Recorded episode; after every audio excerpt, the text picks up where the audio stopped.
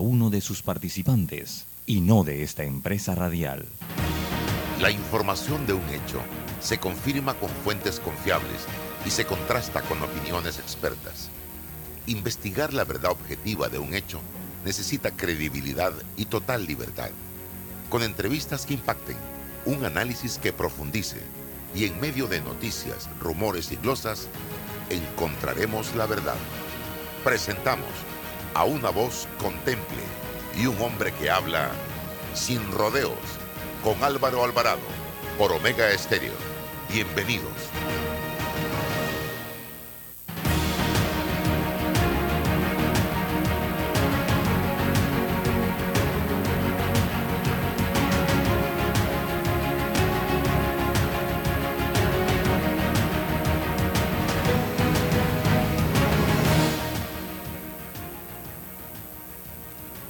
¿Qué tal amigos? Sean todos muy buenos días, bienvenidos, bienvenidos. Estamos aquí, ya estamos en vivo y en directo a través de Omega Estéreo, emisora con cobertura nacional. Gracias, gracias por sintonizarnos en este espacio de 60 minutos que transmitimos de lunes a viernes, de, repito, 8 y 30 a 9 y 30 de la mañana. Está con nosotros hoy Rolando Rodríguez, César Loba no va a acompañarnos. Eh, tiene compromisos de índole judicial en el día de hoy, como abogado que es. Pero aquí estamos para compartirles información. Eh, te cuento, Rolando, buenos días. Rolando Rodríguez, que está con nosotros. Eh, anoche nos tocó vivir una experiencia con sabor agridulce. Y damos gracias a Dios sobre todas las cosas por que hoy estamos contando lo sucedido eh, con muchísimo, pero muchísimo cansancio y sueño, pero bueno, aquí estamos. Resulta que ayer eh, viajábamos de, eh, en vuelo directo de Estados Unidos a Panamá. salíamos a las tres y pico de la tarde el vuelo estaba previsto llegar a las 8, 5, 8 y 10 de la noche a Panamá. Eh, resultó que es bastante común que los vuelos en el aeropuerto John F. Kennedy se retrasen, se demoren por la cantidad de eh, aviones que están eh, movilizándose en ese aeropuerto de manera constante. Y estábamos en fila para salir salimos una hora y varios minutos después de lo programado, ya empezó a alterarse todo, porque tú coordinas hasta el, el que, eh, con la persona que te va a ir a buscar. Eh, esto no es culpa de la aerolínea, es un tema de logística del propio aeropuerto.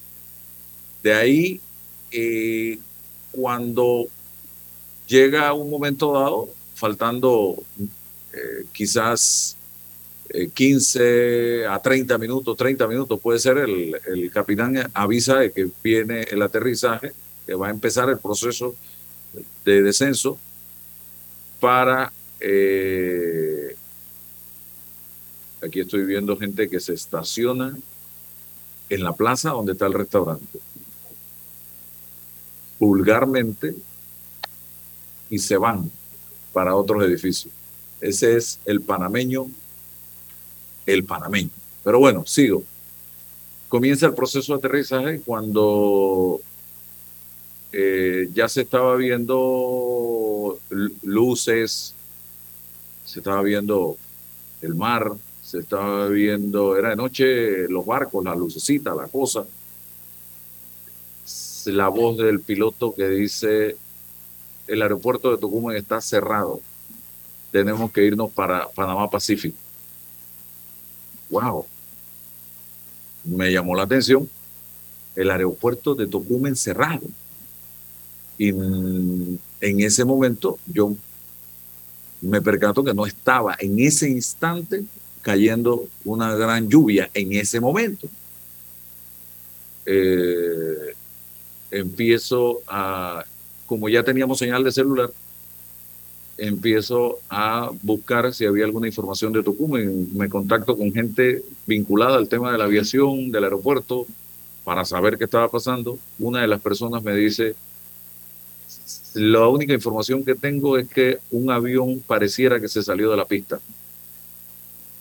Y eh, sigo investigando y me logro conseguir fotografías de que efectivamente un avión que había aterrizado en la, en la pista número 3 derecha del aeropuerto de Tocumen se había deslizado hacia eh, lo que no es cemento, ya la misma tierra convertida en lodo y eso en un aterrizaje que se había acabado de dar.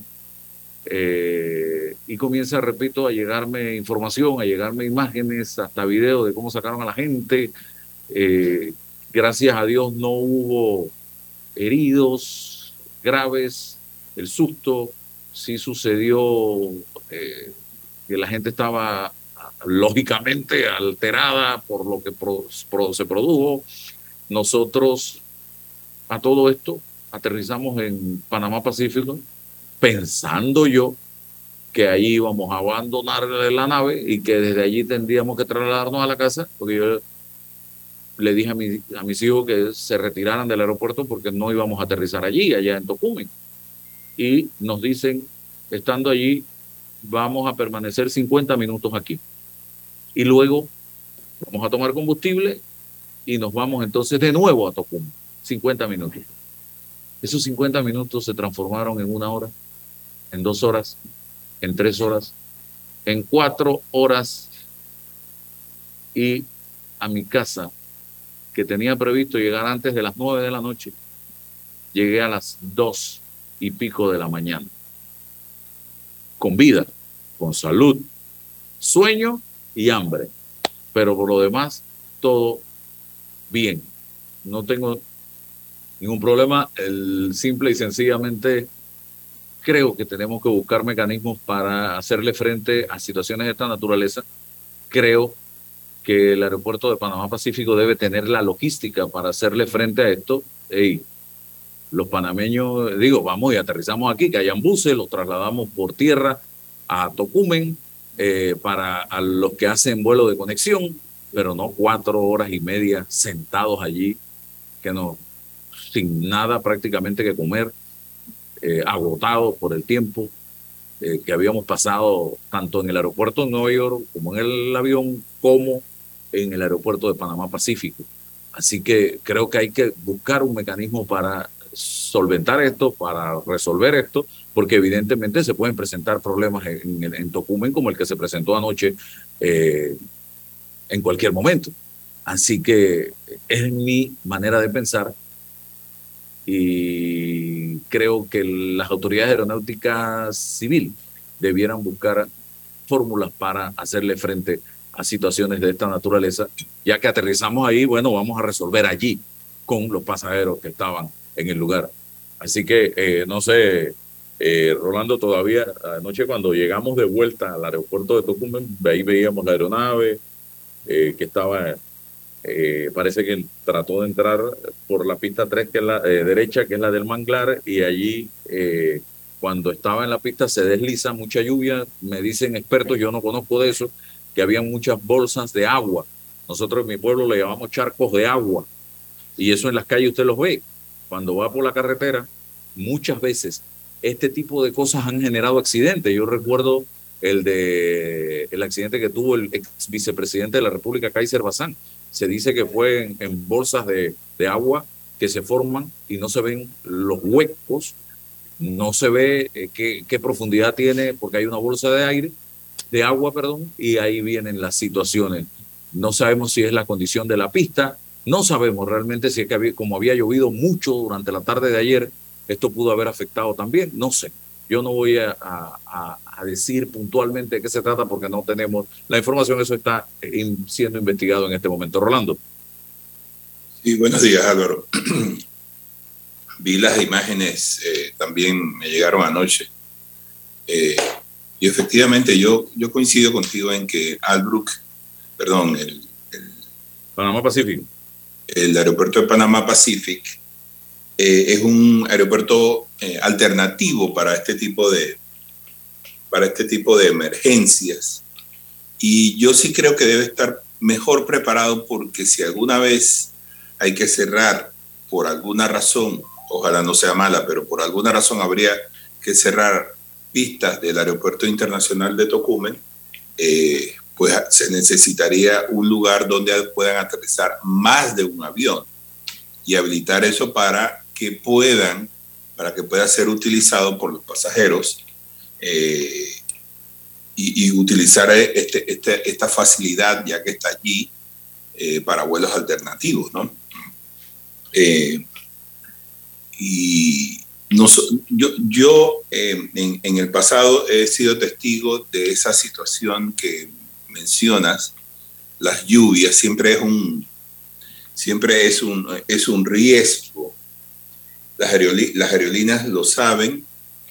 Eh, en una ocasión, por ejemplo, en el avión en el que viajaba, intentó bajar, pero esto, la lluvia pues impidió un aterrizaje y hubo que intentarlo nuevamente. Así que este tipo de cosas por el clima que es de Panamá, que tenemos aquí en Panamá, pues ciertamente deberíamos estar un poco mejor preparados. Y hablando de bolsas de agua, tengo que decirte que hace unos días tuve que viajar de, del interior al interior desde Panamá en horas de la noche y lloviendo. Bueno, esto, si tú te quejas de cómo está el aeropuerto internacional de Tocumen, hay que ver las condiciones en que los usuarios de la vía interamericana deben manejar en, en, la noche y bajo condiciones climáticas adversas. Es absolutamente un riesgo manejar. Las calles, para empezar, las calles no tienen señalización. Esas líneas que dividen paño y paño, eso no existe en, en, algunos tramos, por ejemplo, en la autopista eh, La Chorrera. Hay, hay algunos tramos en los que no se distingue absolutamente nada. Tampoco está iluminado la vieja vía que conduce al puente de las Américas, eso, eso, no se puede conducir allí de noche.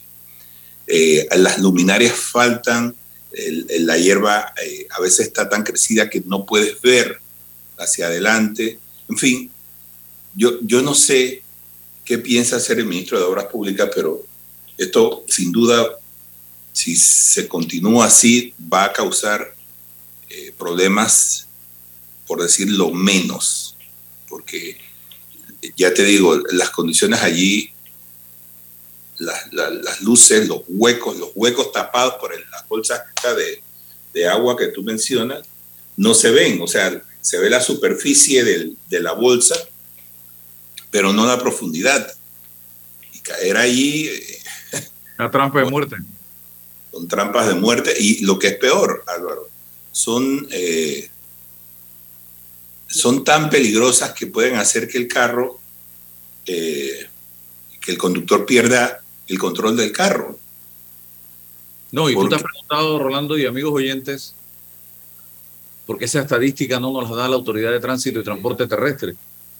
¿Cuántos accidentes de tránsito en este país no se habrán registrado producto de que ese conductor cayó en un hueco o trató de esquivar ese hueco? ¿Cuántos muertos no dirán en este país en las estadísticas que sí registra la autoridad de tránsito, el muerto, pero no dice la causa. Es que cayó en el hueco o es que trató de esquivar un hueco? Muy, muy peligroso. Eh, la gente debe tener un poco de cuidado. A mí me tocó ir, eh, no, no era una gran lluvia, era más bien eh, una lluvia allí pertinaz que caía con cierta insistencia, pero no era de, estas, de estos aguaceros. No quiero pensar entonces, Álvaro, cómo sería bajo unas condiciones en las que eh, el conductor tenga que hacer frente a un aguacero. Yo no lo quiero ni pensar, porque indudablemente eh, la, eh, la lógica, el, el, buen sentido te, te dice, sabes que yo no puedo seguir, voy a tener que ponerme a un lado de la calle. Pero como en este país la gente suele circular incluso por los hombros, entonces no es garantía de nada eh, hacerse a un lado de la calle. Así que esto, sí, dos cosas. Yo creo que las personas tienen que ser eh, conscientes de que manejar bajo estas condiciones en, en, las calles de, de, Panamá, especialmente en la Interamericana, es muy peligroso en la noche y con lluvia. Así es. Y para que, para que quede claro, el Ministerio de Obras Públicas no tiene nada que ver con la condición de la pista de los aeropuertos. Eso, no, obviamente que no, eso es aeronáutica. Eso es aeronáutica. Nosotros no hemos dicho aquí que el Ministerio de Obras Públicas tiene algo que ver con eso. Ese, repito, ese es un área que le compete única y exclusivamente a la Autoridad Aeronáutica Civil, darle el mantenimiento adecuado a las pistas, que las pistas estén en muy buenas y óptimas condiciones, porque eh, se trata de muchas vidas humanas, tanto nacionales como extranjeras, que aterrizan en estas pistas de aterrizaje eh, a lo largo y ancho de la geografía nacional. Son seres humanos, son aviones que traen cientos de pasajeros y eso hay que mantenerlo correctamente. Que nos fuimos al tema del Ministerio de Obras Públicas porque también es un problema que hay que resolver en este país. Y a los conductores, a los conductores, un problema para los conductores de este país. Sí, un problema que nos está causando y ¿Quién lleva la estadística también, Rolando, de la cantidad de amortiguadores que se han destruido prácticamente, de llantas que se han destruido? Nada más me decía el día sábado, el, el domingo, me escribía una abogada amiga mía para decirme que tuvo que cambiarle dos de las cuatro llantas al carro de sus hijos porque cayeron en un cráter en una avenida. Eh, y por poco también, por poco y ponen en peligro su vida, estimados amigos. Yo ahora ando en las calles con prácticamente un mapa mental cuando ando de noche, porque de día no es tanto el problema, de noche, porque tengo que acordarme dónde hay huecos para no caer en estos huecos y no perder el ring y la llanta de mi carro, porque así estamos. Me tocó a mí esquivar huecos y al hacerlo caí en otro. O sea, hay veces que ni siquiera puede hacer eso. Sencillamente hay que caer, pues. Y el, asunto aquí es que son, seguramente hay, bueno, imagínate, nosotros transitamos esta vez eh, una o dos veces por semana quizás, pero hay vehículos del tránsito, perdón, del transporte terrestre que utilizan esto a diario y varias veces con mucho más frecuencia que nosotros. Así que imagínate cuál es el estado de esos, de, de esos vehículos con estas calles que tenemos. Sencillamente estamos frente a una gestión eh, gubernamental que poca importancia le da a estos asuntos y nosotros, a pesar de que hay que pagar impuestos, de que, eh, eh, tenemos que hacer sacrificios, nosotros no recibimos un beneficio a cambio, por lo menos en este tipo de, de situaciones. Yo creo que el ministro tiene mucho que decir, o sea, y, no nos describa, que no nos describa lo mal que están, porque eso ya lo sabemos y lo sufrimos. Lo que tiene que decirnos es cuándo va a empezar a hacer el plan de mantenimiento. Recuerdo perfectamente que a principios de este año el ministro dijo que le habían otorgado muy poco dinero para eso, que él necesitaba mil millones de dólares para darle mantenimiento a la red vial de la República. Entiendo que entiendo que ya maneja ese presupuesto. Ahora, ahora lo bueno sería que nos diera cuándo va a empezar a hacerse esto eh, y cuánto tiempo va a durar esto, porque estos, estos mantenimientos solamente son temporales, o sea, eso debe haber un programa de mantenimiento constante. Constante. De otra forma, vamos a tener, fíjate ya el, tramo de Campana. Eh, eso se reparó en la, en la administración de Varela y ya está exactamente igual que cuando lo, lo repararon. Es un, es un peligro, eh, pues los desniveles allí son, son terribles y esto yo no veo que hagan absolutamente nada. Ese, ese tramo de las curvas en Campana, eso, eso, eso necesita una reparación y ya te digo que no hace mucho bajo la administración de, de Varela eh, se reparó. Así que se necesita un plan de mantenimiento constante.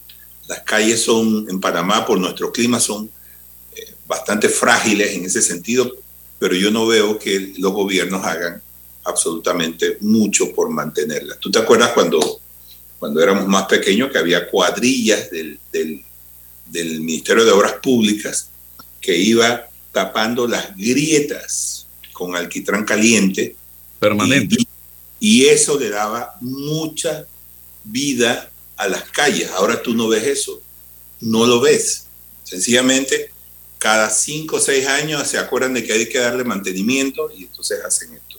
Pero mientras tanto, la red vial sufre eh, los rigores de nuestro clima y de las condiciones en las que esto, el tráfico y todo demás. Y en una, en una, en un país tan lluvioso, pero tan lluvioso, eh, el mantenimiento tiene que ser fundamental. Pero bueno, eh, hay otros temas que quiero ir tocando rapidito. Eh, el día, a ver, sábado, el día, hoy es 26, ayer, veía yo una glosa que aparece en la estrella de Panamá. Y que dice, dos glosas. Una dice, ya van dos magistrados de la tremenda corte que le han tumbado la teoría del caso del Ministerio Público. Aquí no hubo blanqueo, dicen los ex entogados Jerónimo Mejía y Aníbal Salas, que son abogados en este proceso, tengo entendido. Eh, ambos Sí. tienen, tienen clientes allí eh, en ese proceso. Eh, y otra de las glosas dice, y dicen que en tal caso quien lavó la plata fueron la empresa, los bancos y los abogados, y ninguno está en el banquillo de los acusados. Que lo más que se le puede atribuir a los panameños es soborno, y eso ya prescribió por culpa del Ministerio Público. Yo tengo varios comentarios que hacer. Y yo decía en un tuit mío, yo no sé si lavaron, plancharon o almidonaron. De lo que sí estamos seguros, los panameños pensantes y decentes y que no andamos mm, defendiendo lo indefendible, ni con fanatismos de ninguna naturaleza, es que se robaron a dos manos, a dos manos, manos llenas, los recursos de todos los panameños. Y eso debe castigarse. Y que devuelvan el dinero, no más impunidad. Y se robaron porque todo ese dinero que recibieron en concepto de coima, lo pagamos todos y cada uno de nosotros los panameños, porque ninguna empresa da coima sobre una plata de ella. Esa coima es plata del Estado, es plata de todos los panameños. Y se, sigo, porque ahora la teoría es, miren por dónde va esta, eh, eh, la teoría de, estos dos abogados que representan, tienen, representan a dos personas en el proceso. Y otros dicen, ay, que no están todos los que tienen que estar. Entonces, ninguna de las dos cosas exonera de responsabilidad a las personas que están involucradas en este proceso. Porque aquí, en ese planteamiento en la vista fiscal que ha hecho el Ministerio Público, se evidencia claramente toda la trazabilidad del dinero, cómo se manejó, cómo se crearon sociedades, a, se abrían cuentas, se depositaba el dinero fuera del país, y yo seguía por acá diciendo lo siguiente en mis tweets. Vamos a ver, aquí los tengo porque quiero compartirlos con ustedes, con ustedes. El órgano judicial y el Ministerio Público. Y decía, si esta vez en Panamá no pasa nada, mejor cerremos el órgano judicial y el Ministerio Público y sigamos viviendo en un país sin ley ni orden, donde la corrupción es algo normal y donde solo se castiga al que se roba la gallina, el celular o la cartera. El órgano judicial y el Ministerio Público le cuestan al país más de 300 millones de dólares al año y no tienen la capacidad de castigar con firmeza uno de los delitos que más daño le hace a Panamá, la corrupción. Tanto dinero para perseguir a los hijos de la cocinera. Basta ya, señoras y señores. Y cerraba este hilo señalando que hoy solo hablamos de Odebrecht. Pero ¿cuántas empresas, don Rolando y amigos oyentes, no habrán tenido que pagar millones en coimas para poder cobrar sus cuentas o ganarse una licitación del Estado? Esa es la práctica, esa es la regla en este país y no la excepción. Por eso, y lo hemos hablado, Rolando, es que no vemos empresas de Estados Unidos licitando en Panamá. Y ustedes no se han dado cuenta de eso. ¿Cuántas empresas norteamericanas han licitado para obras grandes en este país? ¿Cuántas? ¿Y usted por qué cree que las empresas? Porque tienen mucha plata. Porque no les interesa. Porque es que eh, está muy lejos. Porque es que ellos hablan inglés y nosotros hablamos español. No, es porque no pueden las empresas norteamericanas darse el lujo de dar un dólar en coima a nadie, ni en Panamá, ni en ningún otro lugar del mundo, porque donde la justicia norteamericana se dé cuenta de que se pagó un dólar en coima, de que se regaló una botella de whisky Macallan, esas empresas tienen que enfrentarse a la justicia norteamericana. Entonces, eh, aquí la regla ha sido cuánto hay para mí y te gana esta licitación. Así de sencillo. ¿Cuánto hay para mí y te saco el cheque de lo que tengo que pagar? Entonces, eso tiene que acabarse de una vez y por todas, estimados amigos. Porque el, el tema no es robó, pero hizo. El tema es, está haciendo para robar. A eso hemos llegado en este país. Está haciendo, hizo para robar. Porque mientras más obras haces, más coimas cobras. Y yo espero y confío que los panameños estén enterándose de algo de lo que está pasando en esa audiencia y empiecen a quitarse, sí, la venda de los ojos y comencemos a buscar la gente que el país necesita para salir de todo esto en lo que estamos metidos. Porque también subí un tuit hace unos días y decía que todo esto que se está dando en esa audiencia no es que lo estamos viendo aquí en Churuquita, en Chitré, en Panamá Norte, en Panamá Oeste, y lo estamos escuchando por radio. Eso lo está viendo el mundo. Y estas instituciones financieras internacionales, estas organizaciones que nos ponen en listas negras, verdes, azules, de todos los colores, ellos están viendo lo que está pasando en esa audiencia. Estados Unidos está viendo lo que está pasando en esa audiencia. Europa está viendo lo que está pasando en esa audiencia. Países serios de los cinco continentes. Y nosotros no podemos hacer el ridículo internacional frente a un tema que ha sido abordado y castigado en otras naciones de la región latinoamericana y de Estados Unidos. Aquí tenemos que actuar con firmeza. Tenemos que actuar con firmeza. Y el hecho que no estén todos los que tienen que estar, que ojalá estuvieran, no significa que los que están son inocentes. Por favor, no sigamos con ese cuento y ese pataleo de abogado. Ese era parte de lo que quería plantear. Y aquí hoy se habla mucho de ese modus operandi que ha persistido por los años y los años y los años, de que el que hay para mí y te saco el cheque, del que hay para mí y te hago la licitación a tu manera o a tu medida. Y eso no puede seguir pasando, señoras y señores. Tenemos que ponerle un alto a esta situación porque cada centavo de esos que se robaron y que han salido a la palestra en esta audiencia preliminar, era plata que podía servir para que las calles de este país estuvieran hoy con alfombra, para que los hospitales y centros de salud estuvieran en óptimas condiciones, para que las escuelas estuvieran hermosas. Pero todo ese dinero hoy está en las cuentas particulares de mucha gente. Y eso, si usted lo quiere seguir permitiendo, entonces ya aquí no hay nada que hacer. Ya este país entonces hizo metástasis.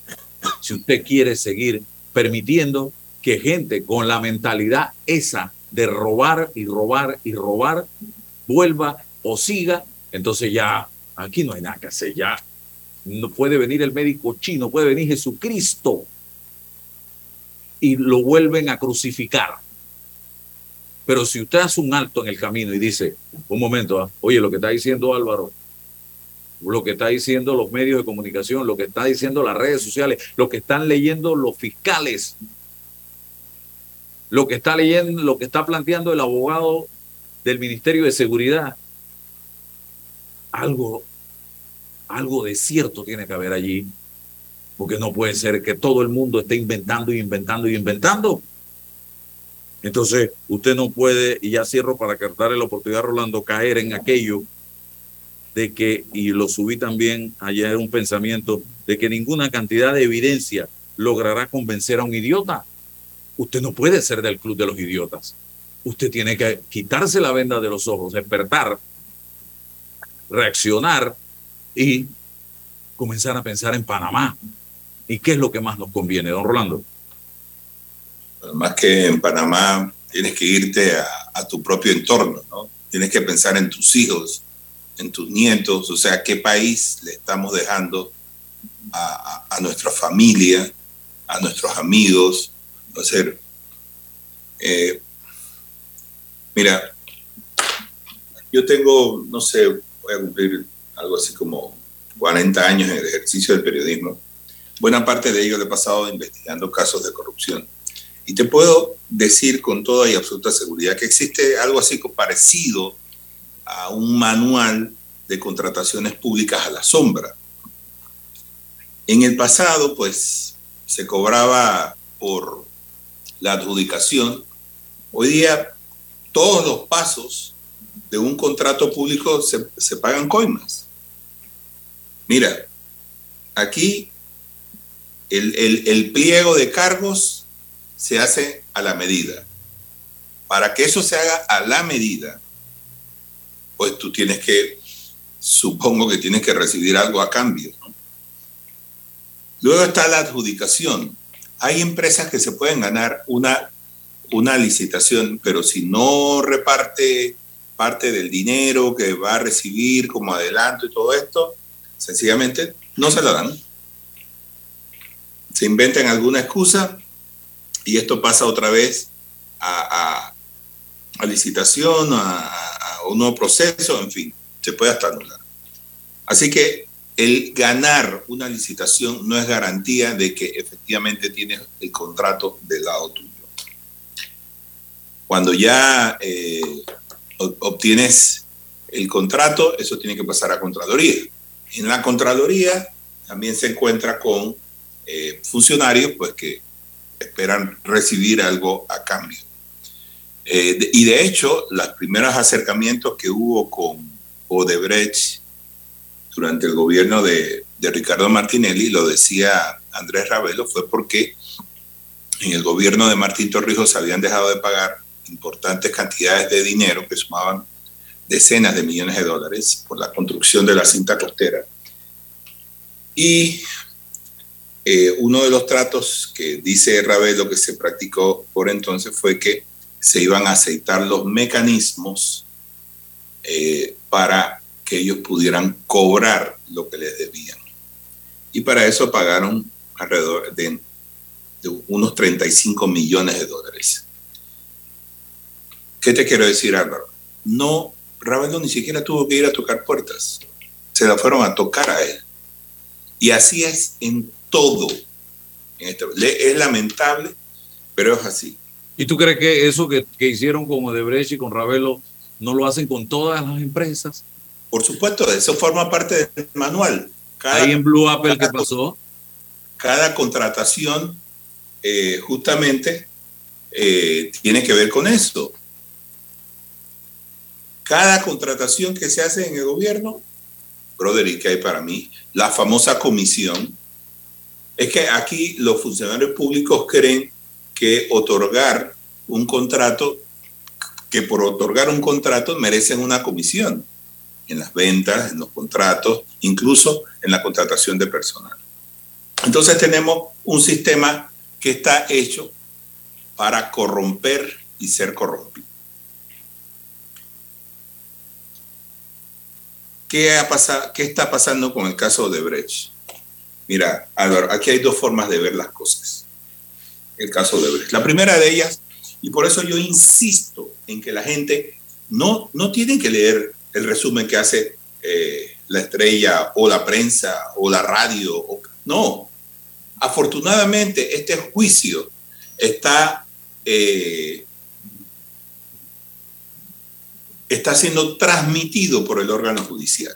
Y si no lo vio en vivo, nada más entre a O Judicial en YouTube. Y ahí está todo, todo lo que ha pasado. No tiene que ver en vivo. No, no, los periodistas ni siquiera tenemos que intervenir para que se enteren. Ahora, si usted quiere ver un resumen de lo que ha pasado porque no tiene el tiempo para verlo, perfecto. Entonces puede ir a, a, las noticias que se publican sobre eso. Pero en este momento, los panameños tenemos de primera mano oportunidad de ver las pruebas que tiene el Ministerio Público o los alegatos de la defensa. Y después de eso, tenemos que tener mente abierta si tú vas a ver este, este, este juicio condicionado al hecho de que tú eres fiel a un partido político o a una persona que pertenece a ese partido político, no vas a ver nada. Sencillamente vas a justificar todo lo que eh, se diga eh, a favor de, de las personas que gozan de tu simpatía. Pero lo que se diga en contra, aun cuando sea la verdad, aun cuando esté en las pruebas, aun cuando esté todo allí para que cambies de opinión, eso no va a ocurrir si vas con la mente cerrada de que esto es una persecución política, esto es para perjudicar a mis candidatos. O sea, no puedes ir así. Abre la mente, escucha y después tomas esas decisiones.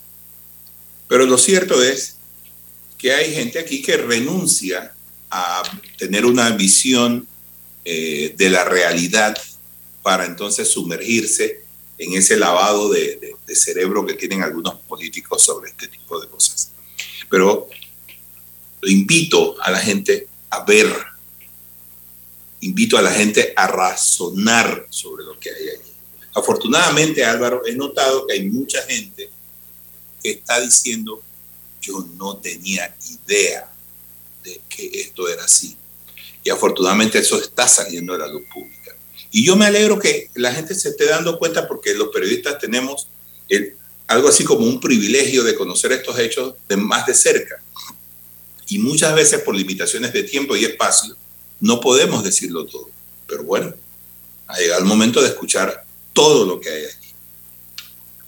Y lo que es más importante, Álvaro, como bien dices tú, la justicia panameña tiene una enorme responsabilidad y una gran oportunidad para eh, reivindicarse.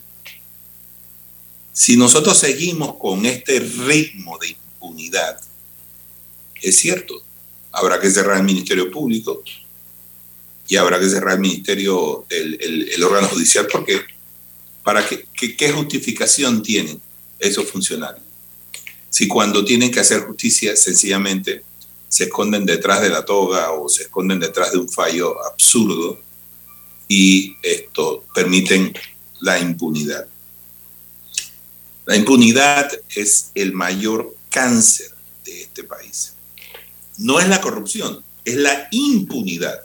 La corrupción siempre va a existir, siempre. Eso no, eso, no nos vamos a poder librar de eso. Pero la diferencia con un país eh, desarrollado es que si te alguien a alcanzar haciendo o, practicando corrupción o lavado de activos o todo este tipo de cosas, sencillamente vas allí a la cárcel. Aquí no. Aquí las autoridades miran para otro lado y yo creo que ha llegado el momento de que esto, esto cambie de una buena vez por todas, porque no, sencillamente, esto no aguanta ningún país, Álvaro. Mira, entre impunidad hay, entre más impunidad hay, hay mucho. Mira, antes el, Ejecutivo paga, recibía una coima. Ahora hay en la adjudicación, en Contraloría, en inspecciones, en un montón de pasos en el desarrollo de un contrato, están cobrando. Oye, te cobran hasta el estacionamiento donde no tienes que cobrar. O sea, todo el mundo tiene un montado, un negocito con, con los haberes del Estado. Porque, porque es así, o sea, entre más impunidad hay, más invitación hay a que hayan este tipo de negocios. Y los propios empresarios lo dicen. Los propios, los que pagan la coima lo dicen. Tuve que pagar para que me pagaran. Tuve que pagar para conseguir que me lo adjudicaran. Tuve que pagar. No crean que es que salieron de la oficina del funcionario, pagaron y se quedaron calladitos. No, lo único que dicen también es no lo puedo hacer público porque después no, como tengo varios proyectos más o tengo varios cheques más o tengo varios compromisos más con el Estado, después me ponen en la lista negra. Pero eso sale de ahí mismo. Álvaro, no lo dicen sencillamente porque van a ser víctimas. Sencillamente lo que va a ocurrir es que alguien le va a poner una demanda y lo va a poner a correr en la Corte Suprema, porque allá, en, el órgano judicial, las personas que son, eh, denuncian este tipo de actos terminan demandados, terminan perseguidos y, y el mensaje que reciben los empresarios es, no puedes protestar, el poder lo tenemos nosotros y te puede ir bastante mal porque no te vamos a dar contratos, no vas a poder cobrar el que tienes y encima de eso probablemente quedes preso por andar de bocón. Entonces, la, el, el, el, modus operandi es perfecto. Hay impunidad, hay dinero y hay gente dispuesta a, a, pagarlo y a recibirlo. O sea, estamos en Macondo. Este es un país donde no reina eh, la justicia porque sencillamente los funcionarios, que son los que tienen que velar por la integridad del Estado, sencillamente son parte del problema. Y es una verdadera lástima porque este es un país rico, Álvaro, este país ha probado tener recursos para ser un mejor país, pero cada día empeoramos más. Y eh, quiero mandar un saludito, hay un paréntesis a don Alberto Beto Domingo, está en sintonía y está hoy de cumpleaños, así que don Beto, un abrazo y que siga cumpliendo muchos años más. Bendiciones para usted en este día y siempre. Bien, eh, hablábamos de la corrupción y de la falta de mano dura de la justicia en este país, cuya misión es la de perseguir el delito. No de perseguir a la gente, ¿eh? es perseguir el delito, es lo primero. Y si tú persigues el delito, entonces tienes que perseguir al que comete el delito. Y si tú persigues al que comete el delito, entonces tú tienes que condenar a esa persona y quitarle quitarle lo que se robó y un poquito más. Lo que se robó y un poquito más, no como se hace en este país. Te pongo menos de cuatro años, te vas para la casa, te pongo una multa o X cantidad de dinero y esa persona dice esto es negocio redondo y se riega la voz.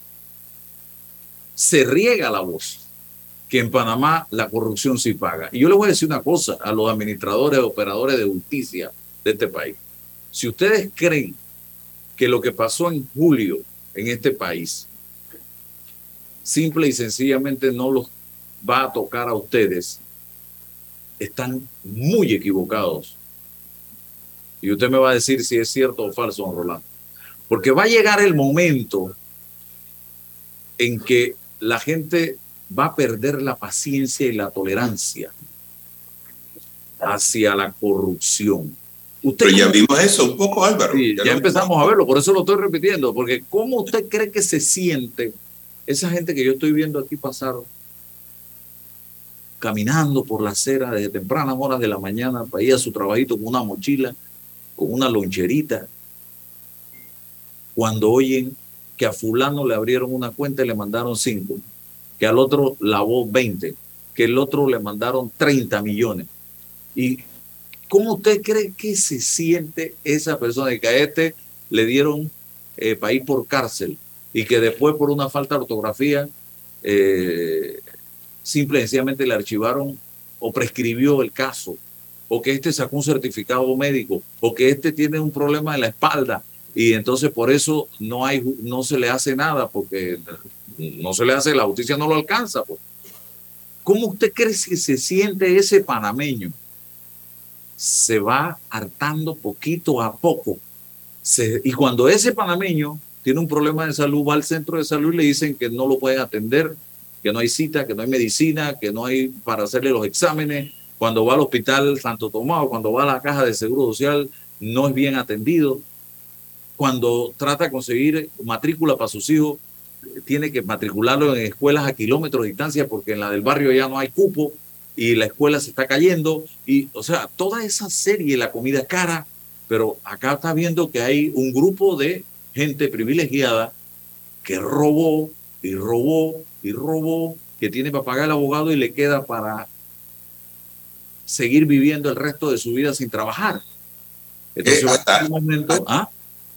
esos cálculos los hacen en los robos. Esto es para, si me acusan, esto es para el abogado, y si, y si, y si falla el abogado, esto es para el soborno para el juez o los magistrados, y, y bueno, de ahí me va quedando esto, y yo creo que vale la pena correr riesgo. Eh, eh, hacen eso.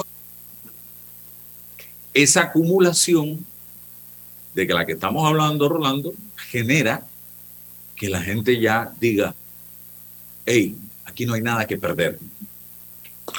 Y se empieza la gente a encabronar, y ese es el término en buen español, a perder la paciencia y empiezan a tomarse la justicia por sus manos. Y fue lo que vivimos en julio, que ya la gente no le importaba con nada. Y si la justicia de este país, los fiscales, los jueces, los magistrados, la Suprema Corte, no han entendido que esa brasa todavía está por ahí, y que está, puede coger fuerza de nuevo con todo lo que estamos viendo, entonces yo no sé en qué idioma se lo vamos a tener que explicar, porque eso puede volver a pasar, señoras y señores.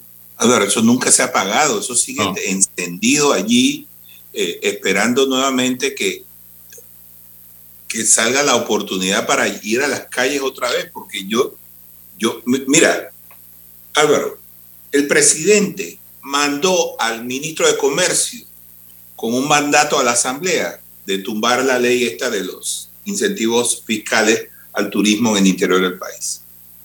¿Y qué ha pasado? Los diputados se han rehusado, de hecho ahora han presentado un nuevo proyecto de ley que preserva nuevamente todos los privilegios que están en esas leyes. En otras palabras, nuestros representantes, la gente que tiene que velar por nuestros derechos, por nuestro eh, eh, eh, cumplimientos de, deberes ciudadanos, la gente que hace las leyes en este país, la gente que está en, la Asamblea Nacional supuestamente para hacer que las leyes lleguen, mejoren la, la, vida de los panameños. Esa gente justamente es lo que está haciendo, es lo contrario. Exactamente hace lo que les da la gana a ellos, porque ellos son los que se benefician con este tipo de cosas. Ya los veré pidiéndole a esas mismas empresas a las que hoy benefician dinero para la campaña. Entonces llegan a esos puestos con la curul empeñada. Llegan a esos puestos con la curul empeñada. Porque un empresario, ¿sabes qué? Yo te voy a dar dinero, pero ya sabes qué tienes que hacer. Y al final le da 100 mil, 200 mil dólares y el tipo tiene que hacer lo que ciegamente prometido. Yo voy a cumplir lo que prometí, porque si no, no tengo para la reelección. Así que la Asamblea Nacional se ha convertido en un problema. No resuelve nada. Por el contrario, es un problema para los ciudadanos. Y esto no va a mejorar mientras eh, ellos tengan ese poder que les permite eh, movilizarse o tener ese, ese margen para eh, obtener recursos. Mira lo que está pasando con las, ley, con, con las leyes de autoridades locales. Están creando más corregimientos para entonces esos corregimientos reciban subsidio del Estado y si ellos se van a postular para alcalde, representante y diputados en alguna de esos cargos me imagino que piensan caer y están asegurándose de que estos cargos tengan suficiente dinero que les permita vivir tan holgadamente como lo hacen ahora. Es decir, contar con su propio con su propia caja menuda. Eso es lo que están buscando. Sí, su propia empresa, con fondos del Estado. Así es. Así mismo es. Bien. Y ya se nos está acabando el tiempo y quiero felicitar al, debe ser licenciado, eh, Francisco Bustamante, ex, ex, subdirector de la Caja de Seguros Sociales, docente universitario, porque hoy hizo una explicación en Telemetro muy, muy clara y precisa de lo que a su juicio está pasando y debe pasar en la Caja de Seguro Social con el programa de IBM. Y eh, así recordando un poco que la memoria no me traicione y ojalá pueda comunicarme con el profesor Bustamante, él hablaba de lo que muchas veces hemos tratado de transmitirle a la audiencia. Aquí hay, primero, que buscar la plata para resolver el problema de invalidez, vejez y muerte. Y él sugirió el tema de un impuesto un impuesto que sea exclusivo para meterle plata a ese programa. Y es, y, y, se sugirió incluso llevar el 7 ITBMS al 10 y que ese recurso, lo que genere, vaya directo a IBM de la Caja de Seguro Social en el programa solidario o de beneficio definido. Lo otro que planteó el tema de la edad de jubilación. Aquí las mujeres se están jubilando a los 57 años. Y eso hay que analizarlo. Y duele, molesta, eh, incomoda, pero no puede ser que estemos jubilando a los 57 años las mujeres y 62 los hombres y después sigamos trabajando. Y decía que la gente, ¿quién cree usted que es el que sigue trabajando? ¿El que gana más o el que gana menos? todo el mundo respondería el que gana menos. No, el que gana más sigue trabajando, decía el, profesor Bustamante. Otra cosa que me llamó la atención es que la persona que se jubila se gasta en los próximos ocho años lo que invirtió en su jubilación. Después de ocho años ya se gastó lo que dijo que estaba aportando el 9.5% en seguro social. Entonces, imagínese usted la cantidad de personas que después que se jubilaron a los 57 años, hoy día tienen 90 años, 85 años, la cantidad de años han triplicado, cuadruplicado, quintuplicado lo que le pagaron a la caja de seguro social. Y así una serie de elementos importantes que abordó el profesor Bustamante y que, repito, aplaudo por la sencillez con la que le habló al país en esa entrevista que ojalá la gente tenga la oportunidad de ver y de reflexionar al respecto, porque sobre el tema del seguro hay que hablar con franqueza. Ya basta de hipocresías. Hay que hablar con franqueza, sugirió que de densidad de cuotas se paguen no 20, sino 25 años. También importante ese planteamiento. Y con eso nos está diciendo que las medidas paramétricas hay que tocarlas. No podemos seguir tratando de ignorar ese elemento de las medidas paramétricas sumado a la creación de un impuesto que debiera ser utilizado ese porcentaje exclusivamente para la caja de seguro social. Son temas que ojalá podamos tratar acá eh, con el profesor Bustamante de esa manera franca y sincera, porque lo que se necesita en este momento es hacer docencia, porque los recursos para pagar a los jubilados del programa de, solidario se acaban en el año 2024 y ningún gobierno va a poder llegar y decir el domingo, oye, para mañana lunes no hay plata para pagar. Y también el profesor Bustamante eh, hablaba dentro de lo que planteaba de otros temas voy a tratar de recordar porque fueron tantos temas que se tocaron y yo creo que llegó el momento de hacer, ah, de que el tema político tiene que quitarse de este eh, estadio, de este escenario. No puede ser que lamentablemente ahora viene la campaña política, vengan ahora los demagogos a prometer el cielo y la tierra cuando esto debe ser totalmente al margen de la política y que sea un tema de Estado. Rolando, para terminar. Sí, yo creo que también es una cosa que hay que analizar ahí, el, es el asunto de las jubilaciones especiales, que han mermado notablemente los recursos de la Caja de Seguro Social. Yo recuerdo haber leído hace poco unas noticias en las que se planteaba pues que las jubilaciones con el último salario de los comisionados y subcomisionados de policía han traído una consecuencia muy desfavorable para la caja, porque son eh, al año, creo que son alrededor de 150 millones de dólares solamente en ese rubro. Así que esto, eso es, y, y, recordemos que los comisionados de policía y subcomisionados eh, se jubilan después de 20 años de servicio. Así que en muchos casos están en plena edad de producción. Eh, y es una verdadera lástima que eh, la Caja de Seguro Social tenga que pagar estas pensiones tan elevadas cuando ellos están en edad eh, productiva todavía. Y lo que es peor es que ellos no paran de, trabajar.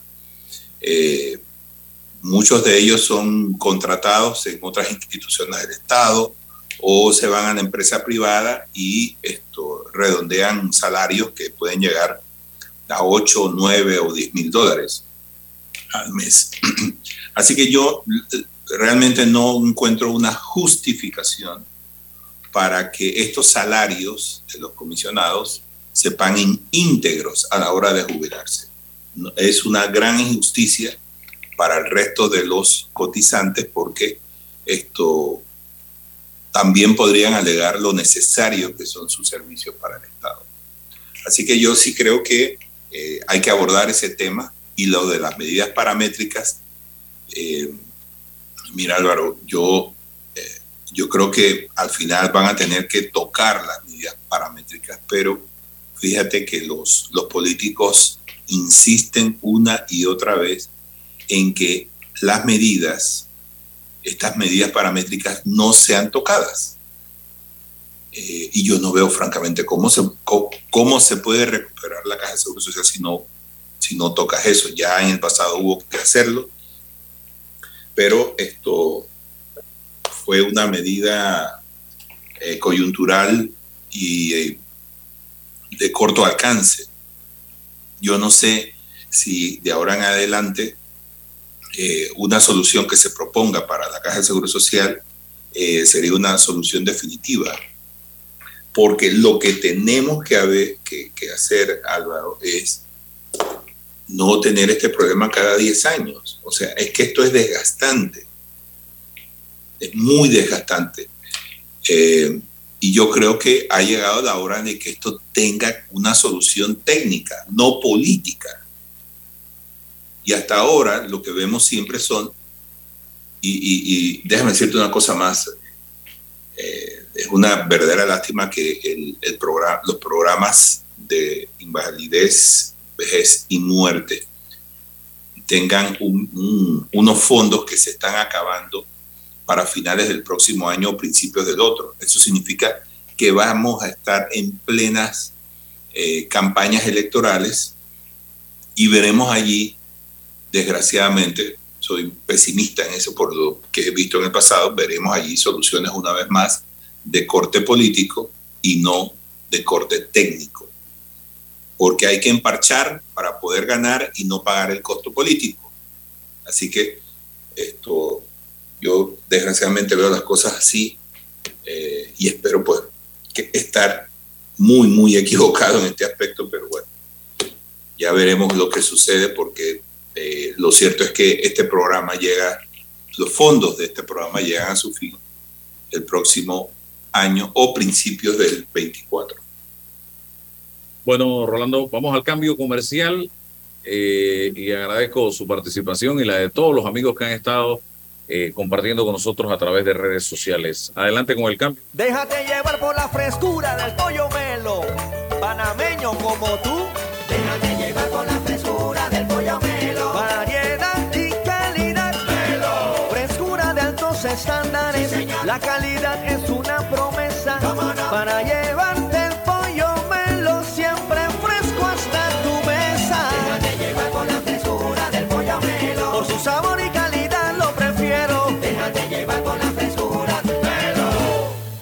Atención segura y confiable a través de videollamadas desde el Centro de Atención al Usuario y kioscos multiservicio ubicados en puntos accesibles en todo el país. Son parte de los cinco mecanismos del Tribunal Electoral para el proceso de firma de respaldo a precandidatos de libre postulación. En el Tribunal Electoral trabajamos permanentemente y estamos preparados para cumplir con transparencia este proceso que inicia a partir del 15 de agosto de este año en pro de la democracia. Tribunal Electoral, la patria la hacemos contigo. ¿Ya tienes todas tus vacunas? Protégete de enfermedades y sus complicaciones en el futuro. Prevenir es la clave para una vida sana. Las vacunas son seguras. Caja de Seguro Social. Aquí, ahora, siempre. La respuesta a tus necesidades la encuentras en la feria Caja de Soluciones de Caja de Ahorros. Durante todo el mes de septiembre, aprovecha las mejores promociones y tasas especiales. Te esperamos en nuestras sucursales. Para más información, visita www.cajadeahorros.com.pa. Caja de Ahorros, el banco de la familia parameña. Cuidemos juntos el Metro de Panamá manteniendo sus instalaciones limpias, evitemos comer en ellas y botemos la basura en los recipientes marcados. La metrocultura la hacemos juntos. Metro de Panamá, elevando tu tren de vida. Hermano panameño, la recuperación empieza en ti. Cemento Chagres, el cemento panameño que nos une. Bahía Motors presenta el nuevo Honda HRV. Diseño, seguridad, tecnología y espacio interior. Todo pensado para que tú termines haciendo esto. Siri, si mojo una almendra, ¿sigue siendo un fruto seco? Creo que no te entiendo.